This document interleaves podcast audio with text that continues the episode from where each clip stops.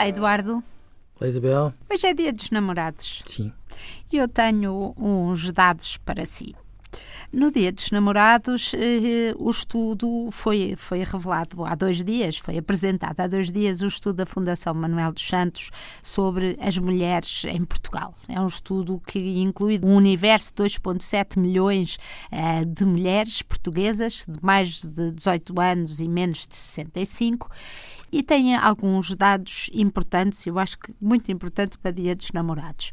Aparentemente, uh, aparentemente não, diz o estudo que o fator que mais influencia a felicidade ou a infelicidade na vida de uma mulher é uh, a pessoa com quem ela vive. É o marido, é o marido com quem ela vive, marido barra companheiro barra parceiro, chame o que for politicamente correto, mas é este o fator decisivo. Elas podem ter um trabalho não muito recompensador e uh, vão considerar-se felizes se tiverem um companheiro, um parceiro bom. Uh, elas, se tiverem um parceiro mau, podem ter um trabalho ótimo e até filhos e consideram-se infelizes. Mas no meio disto há mais dois números para a cereja, que, há, uh, que é 20% das mulheres diz que está numa relação em que se sente enganada e 7% diz que é positivamente infeliz e queria acabar com a relação.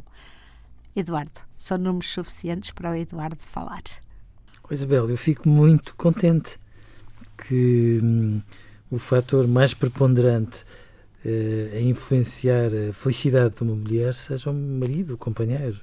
Fico muito contente, porque é, no fundo, a prova de que uh, as mulheres portuguesas, esse universo de mulheres portuguesas, assume que não consegue ser feliz sozinha e que tem, de uma forma muito esclarecida, uma prioridade de importâncias para definir aquilo que é indispensável para se sentir bem com a vida gostava muito que Embora depois haja dos homens fosse idêntico. Uh, depois há um dado em que diz que, apesar de tudo, uh, o número das que são felizes sem, sem mais ninguém é maior do que estas muito descontentes. Ou seja, o provérbio, e ele cita, o provérbio do mais vale só que mal acompanhado, parece aplicar-se.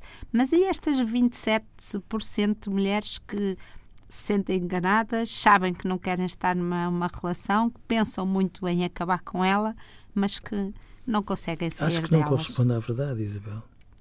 Acha que é baixo? Acho, acho.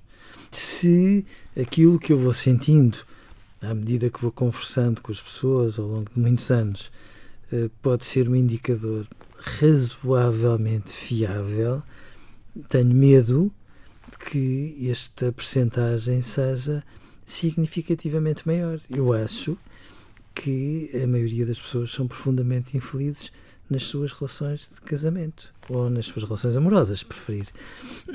Acho que não correspondem àquilo que elas desejam ou que esperam delas e depois vão-se deixando estar por variedíssimos motivos e depois vão-se adaptando, se é legítimo utilizarmos essa palavra, à sua infelicidade e depois estão, às vezes, atoladas em compromissos e não têm como imaginar uma alternativa para ela, e portanto tenho medo que estes números sejam números com muito pó de arroz.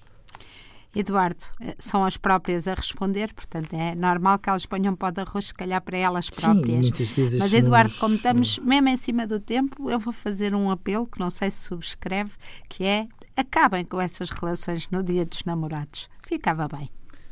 Mas, Bela, é tão difícil às vezes fazer isso. Pelo menos eu acho que é importante que no dia dos namorados as pessoas percebam que depois têm mais 364 dias em que o namoro não pode ser aquilo que para muitas pessoas é uma espécie de romagem de saudade. Adeus, Eduardo. Adeus, Isabel.